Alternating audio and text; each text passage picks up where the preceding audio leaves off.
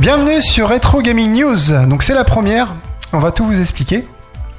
Nous sommes deux passionnés de rétro gaming et nous allons partager un moment avec vous. Donc on remercie tout d'abord Nicolas qui nous permet de réaliser cette émission. Euh, bah, sans toi, ce projet euh, n'aurait jamais vu le jour. Donc je laisse la parole à JSA qui va se présenter. Alors bonjour à tous, Euh, moi ma zone de prédilection sont plutôt les années 80 avec les consoles des deux premières générations, donc grosso modo la console Pong et puis ensuite les consoles Atari, la CBS ColecoVision, l'Intellivision, la Vectrex, etc., etc.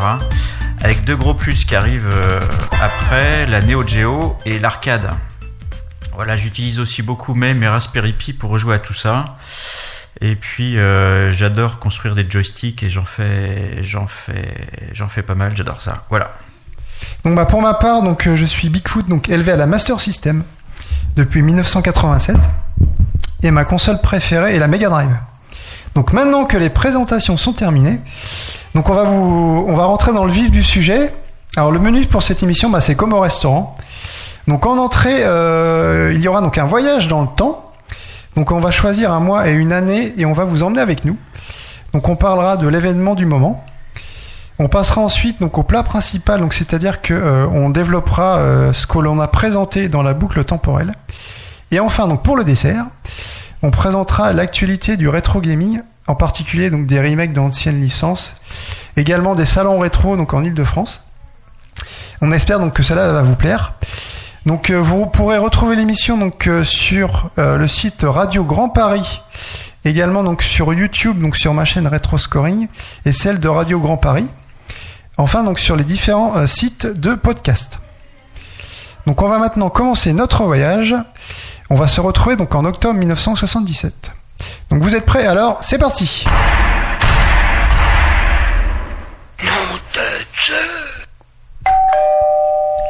C'est pour, c'est pour ma maman. J'attends JSA. Salut JSA, tu vas bien? Ouais, salut Bigfoot. Ah, j'ai trop chaud. Je suis venu en courant. J'ai vu un super truc. Ah, je t'ai préparé un tank, ça tombe bien. On peut en boire un avant d'aller dans ma chambre. Alors, tu m'as dit à la récré qu'un de tes copains avait un jeu électronique, mais ça ressemble à quoi exactement? Ah, c'est un jeu qu'on met sur la télé. C'est le père d'un copain qui lui a ramené de Hong Kong. Euh, Tu vas m'en dire un peu plus Euh, man- Maman, euh, on va dans ma chambre. Ah, tu as raison. On sera plus au calme. En plus, il y a mon papa qui va bientôt revenir. Il est chez le disquaire. euh, le nouveau 45 tours de Claude François vient de sortir. Euh, et toi, ton papa, il aime bien ce chanteur? Ah, nous à la maison, on écoute euh, Laurent Voulzy.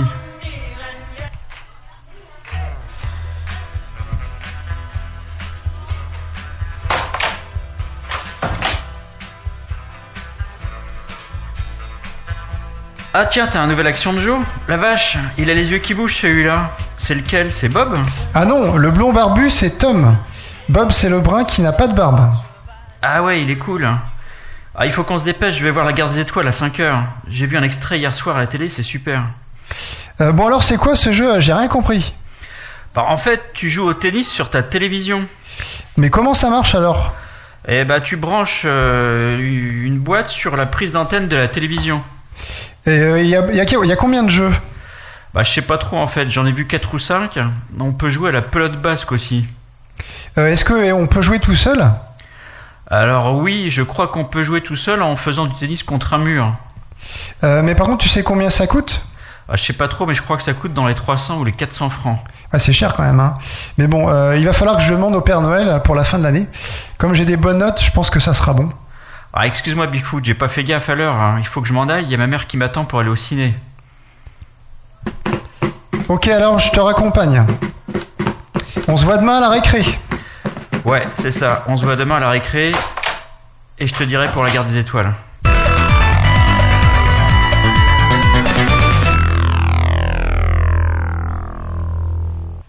J'espère que ça vous a plu, donc n'hésitez pas dans les commentaires, notamment sur la vidéo YouTube, pour nous dire ce que vous en pensez. Donc bah maintenant on va affiner les infos, puisque donc euh, après ce voyage temporel, donc vous avez vu, on, a fait ça aux petits oignons, Gastra Nicolas, on vous a mis des, des musiques et des thèmes de l'époque, donc, de, donc on, était en octobre 77. Euh, donc bah JSA, euh, comment ça marche alors, cette fameuse console Pong? Eh ben en fait, les premières consoles Pong, parmi lesquelles on va inclure la, la Magnavox d'Odyssey, mais on en reparlera. En fait, c'est du matériel analogique. En gros, ce qu'on trouve dans une console Pong, euh, c'est à l'époque ce qu'on trouve déjà dans une télévision ou dans un magnétophone. C'est-à-dire qu'on trouve un, circuit imprimé avec des condensateurs, des résistances, des transistors.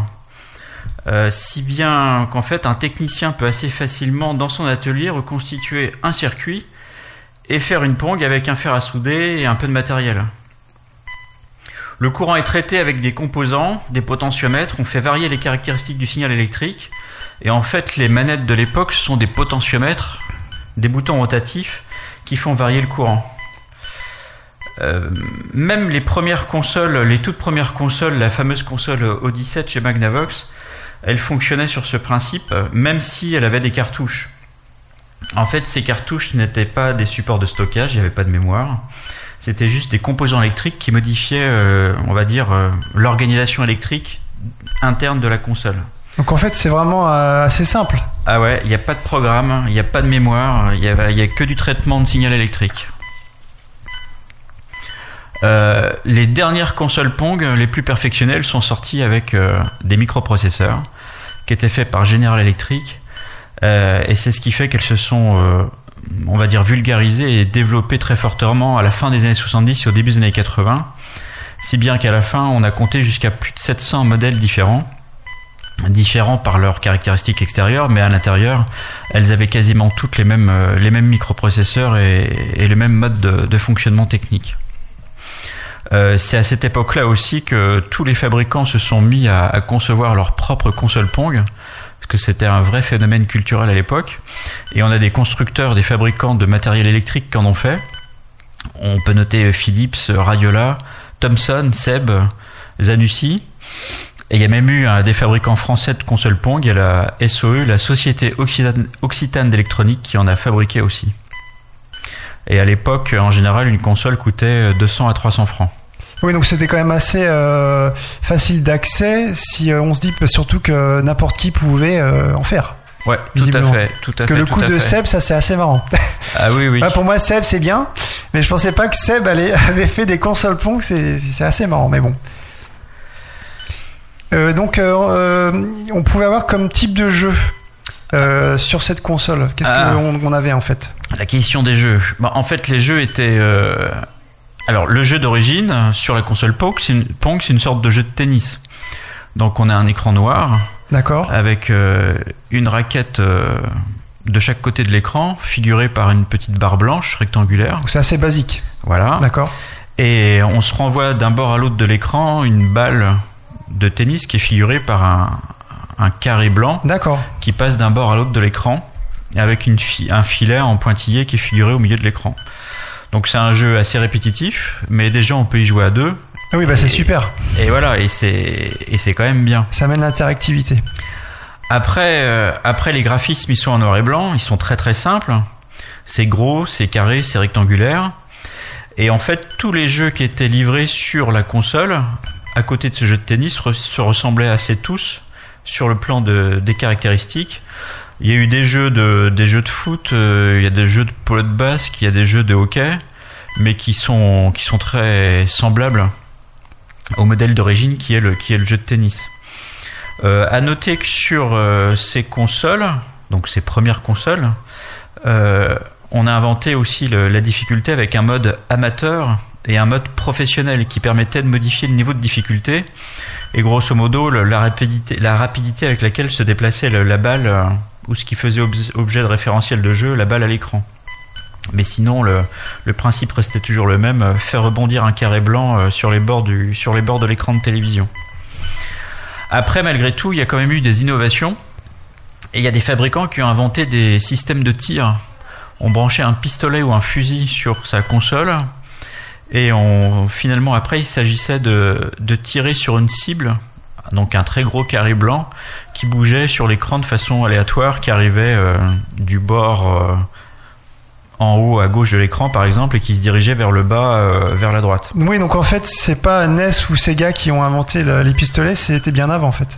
Euh, oui, oui, oui, mais en sachant que ce type de jeu existait déjà dans les salles d'arcade, parce que les salles d'arcade euh, ne sont pas contemporaines des bornes d'arcade, elles existaient déjà.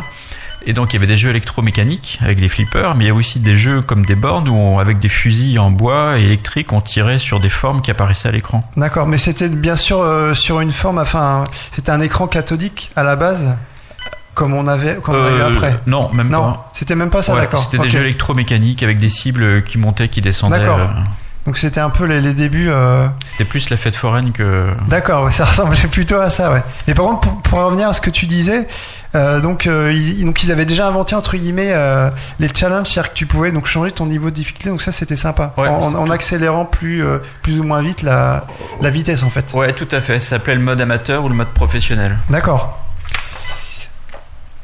Et donc, euh, bah, si en fait euh, on revient un petit peu aux origines, parce que là c'est vrai que tu m'as tu m'as parlé un petit peu de tous les différents fabricants, euh, Seb notamment, parce que moi ça ça m'a marqué quand tu m'avais dit avant qu'on se voit justement pour préparer l'émission que Seb avait fait des consoles plomb. Je dis ah oui d'accord. Ouais. Mais il faut dire aussi que bon ça c'est un- une parenthèse qui est plus après, mais il faut savoir que Amstrad, eux ils ont fait aussi des friteuses, mais bon ça c'est c'est venu après. Je l'ai appris il y a pas très longtemps, bon. alors que j'étais persuadé qu'Amstrad c'était plutôt la micro informatique, Des, mais bon. des antennes satellites, je crois aussi. Oui, voilà, c'est ça, des antennes satellites. Enfin, ils ont fait pas mal de choses. euh. Mais bon, si on revient donc euh, à ce qu'on dit à, l'origine, donc en fait, euh, avant la création donc de ces consoles, c'est qui vraiment qui a été à l'origine de ça? Quel constructeur vraiment? Ah oui, donc là c'est intéressant. Comment ça a commencé? Par qui ça a commencé? En fait, c'est Ralph Baer qui dans les années 60, précisément en 66, invente un prototype. En fait, il a l'idée de concevoir un mécanisme électrique qui, branché sur la télévision, permette de jouer sur sa télévision. D'accord. Il, il crée, il invente le concept. Alors, il met pas mal d'années. Et il y a qu'en 72 qu'il arrive à, on va dire, à présenter son idée parce qu'il l'a réalisée. Et en fait, il y a un accord qui est passé avec euh, un fabricant de télévision américain à l'époque qui s'appelle Magnavox et, et- et qui commercialise avec ses télévisions la fameuse, on va, on va l'appeler une console de jeu. D'accord. Donc c'était les premières consoles, quoi, entre guillemets, la première console. Ah oui, de jeu. là c'est vraiment la toute première console. Euh, alors son prototype s'appelait la Brown Box, la, la boîte marron. D'accord, ils s'embêtaient pas trop. Il n'y avait pas Ah, déjà alors- encore euh, comme l'Atari VCS, c'était vraiment la brown box, Ah d'accord. oui oui et donc euh, donc effectivement c'est une boîte euh, une boîte qui se branche sur la télévision avec des câbles avec euh, deux grosses manettes enfin ce qui fait office de manette D'accord. avec des potentiomètres. Et alors paradoxalement c'est la première du genre et déjà c'est une console à cartouche. Mais comme je le disais tout à l'heure, euh, ce sont des cartouches sans mémoire, sans programme. En fait, ce sont simplement des circuits électriques qui viennent modifier le fonctionnement de la console en tant que telle quand on met la cartouche à l'intérieur. Ok. Et alors, autre paradoxe, c'est quand même un système qui est extrêmement novateur pour l'époque, mais qui l'est peut-être trop. Euh, elle a été commercialisée de 72 à 75, et en fait, malgré tout, sur le territoire américain, il ne s'en est vendu que 350 000. C'est une estimation. D'accord. Donc ça n'a pas cassé la baraque non plus. Mais et ça, c'est vraiment sorti que euh, aux États-Unis, il n'y a pas eu d'exportation, non Non. D'accord. Euh, Alors maintenant on en trouve. Peut-être que ça s'est vendu ailleurs, mais enfin, faudrait chercher, faudrait continuer à. Mais approfondir le- vraiment, le sujet. c'était plus- Non, ça a été, ça a été vraiment sur le territoire américain. D'accord. Ok. Pour le premier jet, quoi. Voilà, voilà. Euh, alors ça, c'était vraiment le tout débuts. Le, le tout début, mais dans le même temps, on a on a un monsieur qui s'appelle Nolan Bushnell et qui va créer Atari et qui qui voit tout ça se dérouler sous ses yeux et qui se dit qu'il y a des choses à faire. Donc ça, c'est quelle année euh, On est en 60. Ah, on est en 72 aussi. Ah oui, début 70. Enfin là, je vais parler de, je vais parler de la console Pong de chez Atari. D'accord. Enfin plutôt de la borne Pong, puisque ça commence par une borne d'arcade, une D'ar- borne d'arcade. d'arcade chez Atari. Et lui, Nolan Bushnell, il est étudiant, donc avant 72, hein, il est, il va notamment au, au MIT, le Massachusetts Institute of Technology, et comme d'autres à l'époque, il voit euh, ce- le fameux jeu qui est resté dans les annales Space War, qui est l'un des premiers jeux, sinon le premier jeu, euh, qui tourne sur un ordinateur mais qui coûte des millions de dollars, qui a été programmé par des spécialistes à l'époque. Donc déjà à l'époque, il a l'idée qu'on pourrait faire des choses sympathiques avec ce matériel universitaire. Et euh, il, il essaye de faire un jeu qui s'appelle Computer Space sur des ordinateurs qui restent très onéreux, mais moins onéreux, mais qui coûtent environ 10 000 dollars, Ah oui, donc déjà, c'est pour le grand public, c'est un peu foutu. Voilà. on va dire. sous forme de bornes d'arcade. Euh, donc ils trouvent un accord avec un constructeur, un constructeur de flipper. Ils font ces fameuses bornes d'arcade Computer Space, mais qui seront trop compliquées à mettre en œuvre. Il y a, y a, y a deux leviers de commande pour jouer. Il y a une, une notice d'utilisation qui fait plusieurs pages Ah oui. pour pouvoir y jouer. Donc en fait, c'est un peu genre que si euh, t'allais dans une salle d'arcade et tu dis voilà, tu dois lire le manuel, c'est un peu comme si hein, tu programmais quelque chose. Donc Ah, c'est pas du tout, d'accord. C'est exactement ça. C'est pas très intuitif. Les, les manettes sont compliquées, les commandes sont compliquées. Il faut Ah oui, d'abord lire une notice avant de pouvoir y jouer. D'accord, j'imagine déjà, d'accord. Donc en fait, ça marche, pas euh, ça marche pas super. Il y a 1500 machines qui sont conçues, qui sont produites, mais en fait, ça fait un flop. Euh, alors ceci dit, il a quand même l'idée de se dire que les universités, les bars, les cafés, ce qu'on appelle déjà à l'époque des salles d'arcade, mais dans lesquelles il n'y a pas vraiment de bornes d'arcade, il y a des jeux électromécaniques, il y a des flippers. Oui, donc là, on est plus sur entre guillemets les, les, enfin, les prémices. Donc il y a, à l'époque, le flipper, c'est ce qui marche en fait. Ah oui, Il oui, n'y a oui, pas encore à fait. les- oui. ce qu'on a connu après, d'accord. Mais, mais il voit bien que ce réseau pourrait être le support, le support de, de développement de machines pour y jouer, quoi, à très grande échelle. Et donc il a toujours cette idée-là en tête, et finalement il s'associe avec euh, deux trois personnes, avec le fameux Alcor aussi dont on reparlera plus tard dans l'histoire de l'informatique, à qui il demande de concevoir une euh, une machine qui permettrait de jouer euh, à un jeu vidéo et qui sera le et qui sera le qui sera la borne d'arcade de Pong. Et ils inventent cette borne d'arcade donc sous forme de meuble avec un écran cathodique. Euh, ils demandent un jeu extrêmement basique et, c'est ce type de jeu qu'il ressort de, la tête de- des personnes avec qui il fait cette euh, cette machine. Euh, au départ, ils la mettent en une sorte de prototype, ils la mettent en, en exposition, mais on y joue avec des pièces, c'est déjà, c'est déjà monnayé, dans un bar. Alors c'est la fameuse anecdote de l'Andy's Caps Tavern, où en fait le patron du bar l'appelle assez rapidement en lui disant que le modèle ne marche plus et qu'il faut qu'il vienne, le- qu'il vienne voir. Et en fait, c'est un, c'est un gobelet de popcorn ou, enfin bref, c'est un, un gobelet qui reçoit l'argent et il y a tellement de pièces qui sont tombées dans Ah dans oui, l'intérieur de la machine la machine. que ça a bloqué la machine. Et en fait, euh, il paraît que les, les gens font la queue dès l'ouverture du bar pour pouvoir venir jouer le Ah, matin. C'est énorme. et tellement Ouais, ça a de donc, euh, succès. Succès est, est au rendez-vous. Voilà, voilà. Euh, Donc là, et- on est en 72, c'est ça? Alors là, on est en 72, donc euh, on- on- voilà. Donc euh, Et est-ce que t'as un- est-ce qu'il y a un nom ou pas?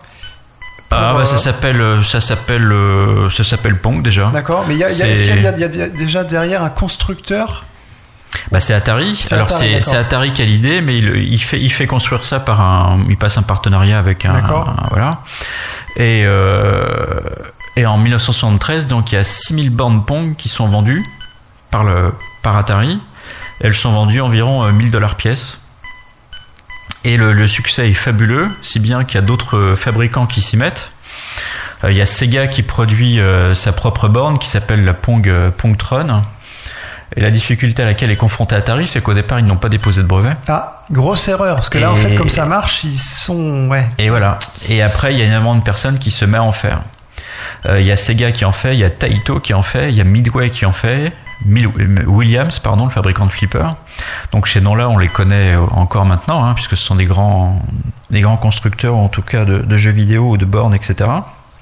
Chacun fabrique sa console, enfin pardon, sa borne Pong. Et, et Atari se met finalement à, à créer des licences et les vend à des concurrents. euh, et ces concurrents vont fabriquer leurs propres bornes. En fait, au total, on estime qu'il y a 100 000 bornes de type Pong qui ont été vendues dans le monde à l'époque, dans les années 70. Mais Atari, au final, n'en aura conçu et vendu que 10 000. Oui, parce que comme tu disais, euh, comme il n'y a pas eu l'histoire du brevet, ils se sont fait... Enfin, ils se sont fait avoir, c'est de leur faute. Hein. C'est la guerre commerciale, et ils ont dit, bah voilà. Un peu aussi, oui. Tout à fait, tout à fait. Donc en fait, euh, au départ, Nolan Bushnell, le patron d'Atari, a une idée, c'est faire une console Pong.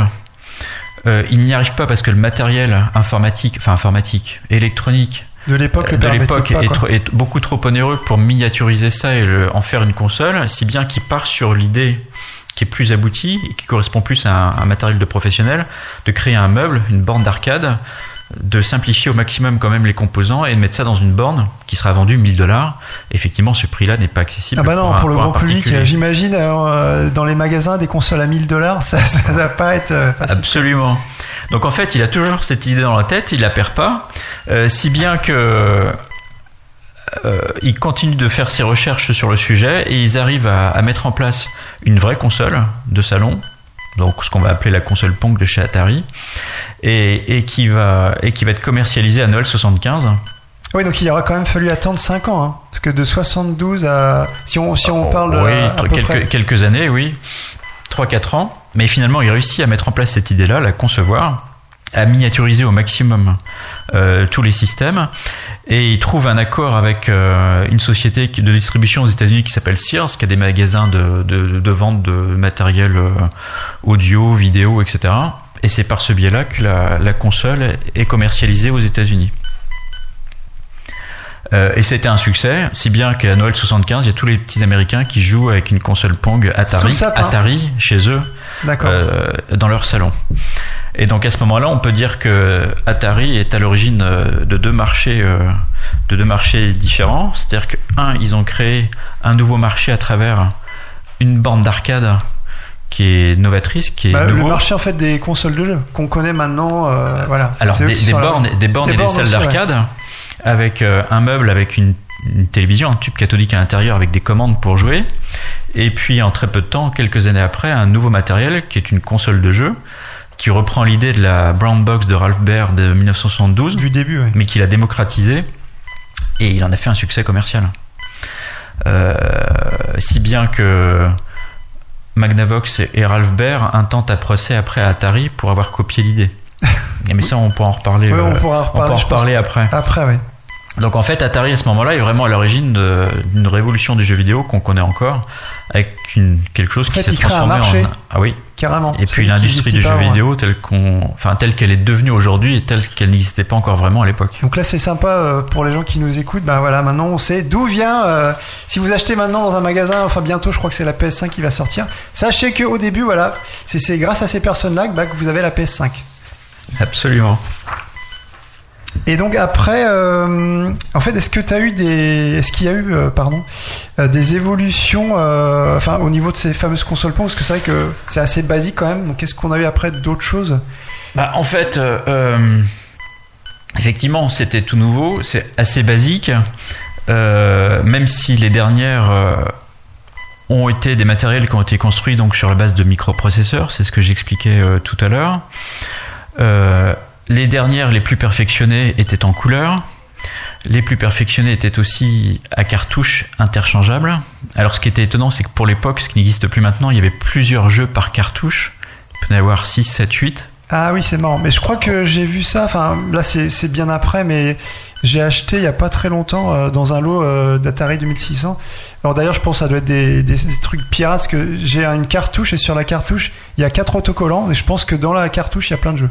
Enfin, je sais pas après comment c'est, mais c'est un peu pour revenir sur ce que tu dis. Ah oui, alors du, du temps de l'Atari 2600, il y a des constructeurs qui, des éditeurs de jeux, qui ont conçu des cartouches euh, avec deux entrées qui étaient réversibles. Donc il y avait deux jeux. Ah carrément, Ouais. comme les cassettes audio. Oui. peu Et ça, puis il y avait des systèmes avec plusieurs jeux dessus aussi. d'accord. Euh, mais alors effectivement, il y a une évolution, c'est-à-dire que sur le plan de la bande d'arcade Pong, vu qu'il y a eu énormément de concurrents qui se sont lancés dans la course euh, sur ce nouveau marché, Atari très vite a été obligé de diversifier ses produits et d'inventer de nouveaux jeux. Donc en a eu toute une ribambelle, mais il y a eu des jeux qui ont été aussi précurseurs. On peut parler, on doit parler de Breakout, par exemple, qui est l'ancêtre de Arkanoid. D'accord. Et donc ça, c'est, on est en quelle année là? On est plus. euh, Ah, on est dans la poursuite des années 70, D'accord, ouais. euh, on est avant les années 80. on d'accord, est- bien avant 80, d'accord. Ah oui, oui. Donc il y a Arkanoid. Euh, tout à l'heure, j'a- j'a- j'abordais le procès avec la Magnavox, puisque Magnavox a bien pensé que Atari copiait l'idée qu'ils avaient eue en 72 de faire une console avec des cartouches, etc. Même si la Pong d'origine d'Atari n'a pas de cartouche, on y joue bien sur une télévision, on se renvoie une balle d'un côté à l'autre Voilà, de donc ça l'écran. ressemble. Et voilà.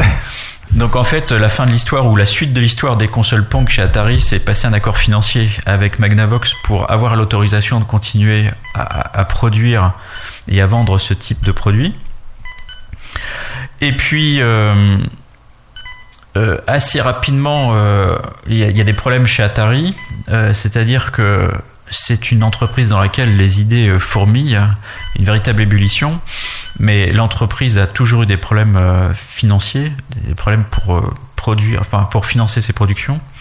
Et en fait, dès 76, la société Atari est vendue à l'entreprise de communication Warner. D'accord. Ah oui, ça par contre, je ne savais pas. Enfin, communication, production de cinéma, etc.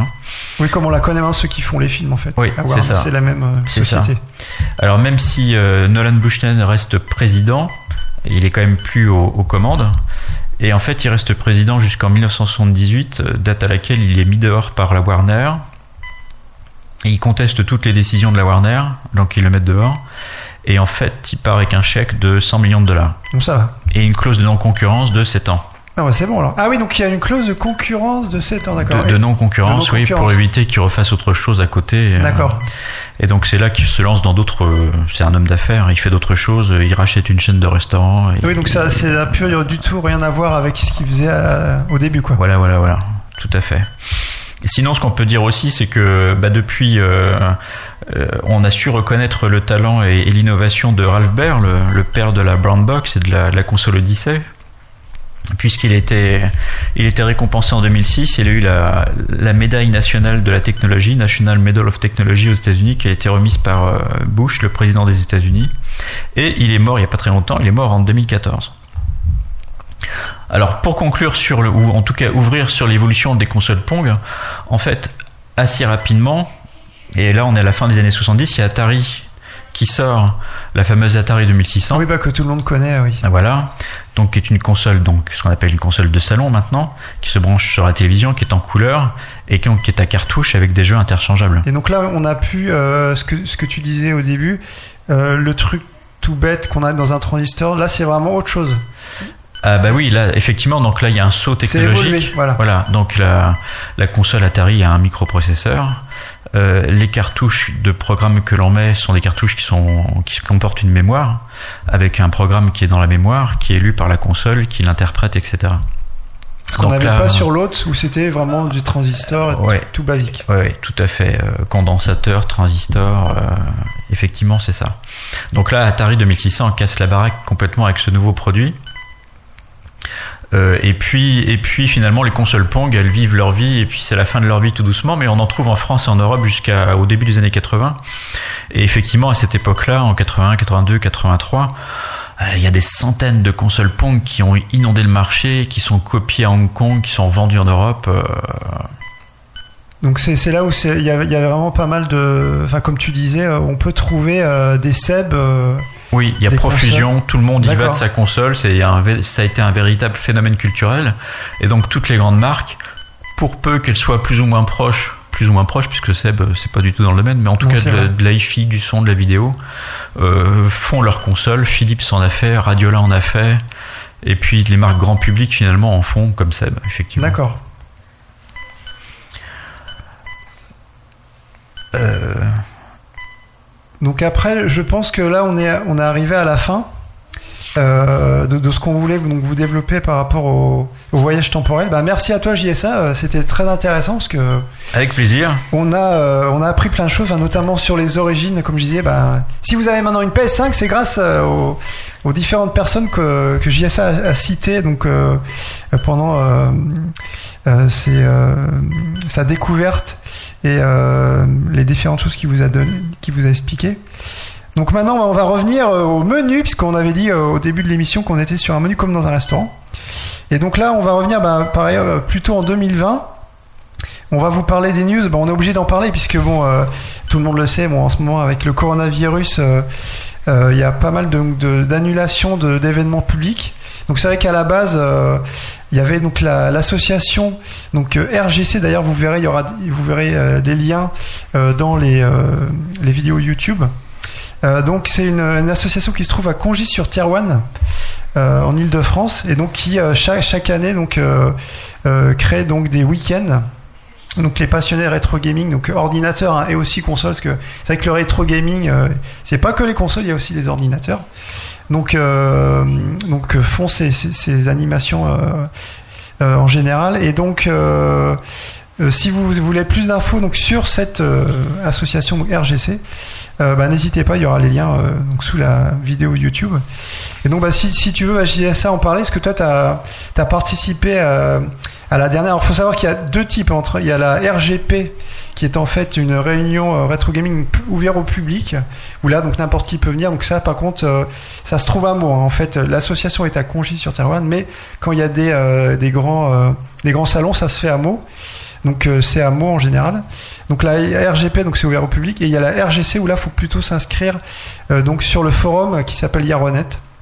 Et donc toi tu m'avais dit que tu avais participé à la dernière. Bah, tu peux en parler si tu veux pour donner envie aux gens pour la prochaine quand le coronavirus, l'épidémie sera un petit peu entre guillemets euh, loin de, de nous. Donc euh, à quoi ça ressemble en fait euh Oui, effectivement, bah, j'ai participé à la dernière RGC, donc l'édition 2019. Donc comme tu l'as dit, ça se passe à Meaux, euh, Au Colisée. au Ah, Colisée, le Colisée, ouais. une des grandes salles des fêtes de Meaux.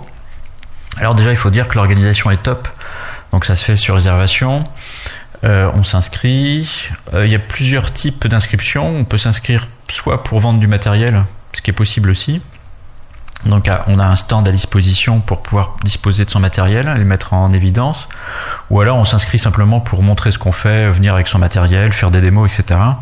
Et donc il y a des tables, il y a des chaises, il y a tout ce qu'il faut. Euh, on arrive avec son, ses consoles, sa Mega Drive, son Amstrad, on branche tout ça, on lance ses démos, on joue. et alors c'est extrêmement convivial. Les habitués se connaissent et se reconnaissent. Ça, C'est ça qui est sympathique. Euh, et puis alors ce qui est très attrayant, c'est de, de, de voir, euh, alors la dernière RGC, il y a peut-être 300 personnes, 300 exposants. je Oui, c'est assez énorme c'est énorme. Donc il y a des dizaines de tables. Et de voir cette profusion de matériel, parfois très ancien, euh, il y a même des choses que je connaissais mais que je n'avais encore jamais vues de mes yeux. Et, puis il y a aussi une scène qui est très vivante puisqu'il y a eu des animations constamment sur euh, une scène, euh, une scène de théâtre avec euh, souvent des concours de programmation ou avec des quiz. Ou sinon, ils présentent des fois des, projets, comme tu disais, ce qu'on appelle les homebrew, en fait, c'est des jeux créés par des passionnés. Donc ils expliquent comment ça marche. Tout à fait, tout à fait. Donc euh, sur ces jeux conçus et poursuivis par ces passionnés, il y avait notamment un, jeu sur Mega Drive. Il y a une petite équipe, il y a un duo qui travaille sur un, un, un jeu sur Amstrad euh, qui est issu de l'arcade et qui le reprogramme. Donc il y a vraiment vraiment beaucoup de choses. C'est très vivant. J'ai vu aussi euh, un passionné qui sur une, une Mattel Intellivision, donc une console contemporaine grosso modo de la- l'Atari 2600, qui avait transcrit euh, Defender of the Crown, un jeu qui est sorti sur Amiga et sur 520 ST, donc qui arrivait à le recoder pour une console qui était antérieure et bien plus ancienne. Donc c'était formidable. Non, c'est vrai qu'il y a les, moi des fois aussi quand, quand j'y vais, je vois des pros, je me dis comment ils font. Enfin, au niveau technique, c'est vraiment le top. hein. Il y a vraiment. euh, Euh, sinon, que dire de plus Euh, Il y a aussi des ouvrages, des livres. euh, Il y a, il y a- bon, tout le monde expose, donc c'est vraiment, c'est, c'est vraiment une caverne d'Alibaba. Ce qui permet aussi de, pour ceux qui ont quelques euros à dépenser, d'acquérir un peu de matériel pour celui qui est en vente. Et puis surtout de, de voir et, et de tester et de jouer parce que l'ambiance étant très conviviale, euh, il suffit de se serrer la main, de se faire un sourire et puis, euh, et puis on s'y met. On parle la même passion, on- voilà, même tout dialogue. à fait. Mais c'est vrai que moi, je, je sais que j'ai découvert notamment, euh, parce que euh, si on revient un peu à l'époque des années 90, il y avait une console qui était inaccessible pour beaucoup de gens, qui était la Neo Geo, puisque c'était, je sais pas, euh, peut-être euh, le salaire d'un cadre, si je dis pas de bêtises. Et donc, bah, pour jouer à cette console, bah, il fallait, voilà, vraiment avoir des copains entre guillemets, euh, qui est vraiment euh, euh, tout ce qui était au niveau financier. Et là, c'est vrai qu'il y a pas longtemps, je crois que c'est il y a deux ans, j'ai pu jouer à Metal Slug Ah oui. puisque bah, voilà, j'avais pas la Neo Geo, donc voilà. Donc j'ai j'ai pu j'ai eu l'occasion d'y jouer, mais c'est vrai que ouais, comme tu l'as dit, on peut vraiment découvrir des choses, puis même des choses exotiques, une chose que je ne connaissais pas non plus. Euh, j'ai découvert ça, mais au Japon ils créent des choses un peu folles. Donc euh, si vous êtes contemporain de la Super Nintendo, euh, alors peut-être tu l'avais pas vu ça JSA, mais en fait il y avait carrément euh, ça, a été un peu repris avec la Dreamcast, mais donc il y avait carrément au Japon, c'est qu'au Japon qu'il y a eu ça donc une, une une Famicom intégrée dans une télé. C'est-à-dire qu'en fait, Ah imagine oui. une, télé, une télé 55 cm. Sur le haut de ta télé, tu as un port cartouche. Tu mets par exemple ton, euh, ton Mario Kart dans le, le port cartouche, tu allumes ta télé et tu peux jouer à Mario Kart. Ah oui. Et ils ont fait un peu la même chose euh, avec la Dreamcast. Pareil, une télé euh, donc de couleur bleue de mémoire. Donc euh, en, en bas de cette télé, donc tu avais le 4 ports manette. Et sur le dessus donc euh, de la télé, tu avais bah, l'ouverture pour mettre le CD de la jeu Dreamcast. Donc voilà. Mais en fait, en fait, alors c'est étonnant parce que ce raccourci, mais avec les consoles Pong, effectivement, ça existait aussi ça. C'est-à-dire qu'il y a des télévisions qui étaient équipées avec l'électronique à l'intérieur pour jouer à Pong. Ah, c'est marrant ça. Par contre, tu, tu t'en avais parlé, c'est qu'en fait, euh, est-ce qu'on peut la rapprocher Enfin, je sais pas si c'est le bon exemple d'une Vectrex. Ah oui, c'est encore autre chose. ça, Mais- Oui, mais oui. Enfin, Non, la Vectrex, c'était une console qui était qui était créée, qui était avec son propre écran. D'accord. Mais effectivement, pour revenir à Pong, comme c'est Magnavox qui avait pris le marché pour écouler euh, la console euh, Odyssey, la Magnavox, qu'on a appelée la Magnavox, en fait, il y a certains mêmes modèles de télévision qui étaient conçus avec une. Ah oui, carrément. Avec en fait, t'avais un. Donc quand, C'était quand c'était à l'intérieur, c'était built-in, c'était construit dedans, quoi. Mais en fait, donc quand t'allumais cette télé, Tu pouvais y jouer directement. tu jouais, tu, par exemple, tu choisissais, je sais pas, je dirais une bêtise, le canal 10 et tu tombais sur le jeu. Voilà, c'est ça, oui. Ah, c'est c'est marrant. Et c'est c'est en partie aussi ce qui a, enfin en partie, co- comme euh, comme il y a eu ce partenariat entre euh, le constructeur de la console et le fabricant de télévision, c'était un peu logique, ça, ça se rejoignait. Donc, c'est ce qui a un peu limité son succès aussi, c'est parce qu'il y a beaucoup de gens qui ont pensé qu'il fallait avoir une télévision Magnavox Ah oui, oui, pour bah que oui. la console fonctionne dessus. Bah, pour Magnavox, c'était bon, parce qu'ils vendaient comme ça Ah de télé. Sauf que ça a bon. certainement contribué à, à mal la vendre. Ah oui, d'accord. Ouais, ça a été mal un peu compris, mais euh, d'accord. Voilà, voilà. Alors par contre, euh, au niveau du système, donc si tu dis que c'était donc intégré donc euh, dans- le canal en fait de la télé, est-ce que là les manettes étaient intégrées ou c'était à part? Non, ça par contre. euh, C'était, euh, je pense qu'il y avait des manettes qui étaient accrochées, enfin qui étaient reliées au à la télévision quelque part, mais. euh, Ok. Mais pour revenir sur la Neo Geo, effectivement, c'était, c'était, j'en, ai vu quelques-unes euh, lors de la dernière RGC. C'est une console mythique, euh, la plus puissante euh, de ah oui, son bah, époque, quand tu vois les cartouches, c'est énorme. à tel point qu'effectivement, elle a, elle a servi aussi de support euh, pour des bandes d'arcade, hein, puisque la- le matériel de la Neo Geo était, euh, était adapté, euh, enfin démonté, enfin démonté, était adapté pour être euh, installé à l'intérieur de meubles d'arcade et, et adapté avec plusieurs slots. C'est-à-dire, on pouvait mettre plusieurs cartouches et sélectionner son jeu. D'accord. Oui, donc il y, a- il y a des bornes. euh, est-ce que je sais pas Ah si oui, il y, a des, il y a des bornes Neo Geo MVS euh, qui sont dédiées et qui sont construites autour de la, autour de la console. Mais c'est logique, parce que vu qu'à la base, ça permettait après de, de, de lancer des jeux, des jeux d'arcade, c'était un peu ça qu'on retrouvait. Donc la RGC, une très belle scène. Alors j'ai assisté aussi il y a peut-être deux ans à la version publique, Oui, la RGP, voilà. la RGP. C'est ça. Donc très sympa aussi. Hein. Et puis avec des partenariats intéressants qui sont tissés, puisqu'il y a Emo5 Oui, ça c'est. qui est une Emo5.com société très qui vient, voilà. Il y avait des bornes d'arcade qui étaient là. Donc Emo5 avec des stands, avec des expositions aussi pour jouer et utiliser de vieux, de vieux, de vieux matériels. Et puis c'est pareil, euh, beaucoup d'exposants avec des matériels qui sont un peu anciens, des Vectrex, des... Oui, on trouve vraiment tout. Moi, je sais que pareil, euh, comme tu l'as dit, euh, des fois sur certains stands, tu te dis mais qu'est-ce que c'est que ce truc? Enfin, tu sais même pas à quoi. Et en fait, ça a existé. Enfin, des, des trucs euh, qu'on savait même pas, euh, dont, on connaissait même pas, qu'on n'avait pas la connaissance. Et c'est vrai que euh, vraiment, c'est la caverne d'Alibaba. On découvre vraiment plein de choses, quoi. Donc c'est vraiment euh, très intéressant. Donc euh, bah, n'hésitez pas donc pour le pour l'avenir bah, quand euh, donc mais ça sera sur les réseaux sociaux normalement normalement ça a été repoussé pour l'année prochaine mais voilà n'hésitez pas donc à, à aller voir donc donc vous tapez RGC dans les recherches de Google et vous tomberez sur le site de l'association. Donc on arrive bientôt à la fin de l'émission, mais avant on va donc euh, vous donner une petite news. Alors une petite news, bon c'est rétro quand même, mais bon Euh, ça date du 20 février, donc vous voyez on est, en mars, mais bon c'est quand même assez récent. Donc il faut savoir que bah, si vous êtes fan euh, de jeux Sega, notamment donc Sonic the Hedgehog 2 et Puyo Puyo 2, et donc si vous avez une Switch, sachez que bah, ils sont disponibles sur l'e- l'e- l'eShop donc de Nintendo Switch. Donc il y y, a différents modes. Et donc bah, n'hésitez pas à aller euh, faire un petit tour. Donc en fait ça, ça fait partie euh, des- Sega Ages. Alors pour ceux qui ont connu un peu l'époque Saturn, les Sega Ages en fait euh, à la base c'était euh, des rééditions de jeux d'arcade, donc vraiment la version arcade. euh, sur notamment la Saturn, ils ont fait euh, Afterburner, je crois Space Harrier 2, Outrun de mémoire. Et donc, bah, vu que la console était euh, plus, euh, plus évoluée, on avait vraiment la version qu'on avait à l'époque dans les, jeux d'arcade. Donc ça, c'est euh, c'est Sega qui avait lancé ça, donc Sega Ages. Donc n'hésitez pas à aller faire euh, un tour donc euh, sur le eShop euh, pour la Nintendo Switch. Donc bah, on espère que l'émission vous a plu. On arrive bientôt à la fin. Donc bah, n'hésitez pas donc à nous contacter. Donc il y aura les liens bah, donc de JSA sous la, vidéo YouTube. Et mes, mes, contacts également. Et donc sachez, donc on passe une petite annonce puisque on souhaitait donc à la base être une équipe de 3 donc bah, si l'émission vous a plu, si le concept vous plaît, n'hésitez pas donc à, nous, à nous contacter.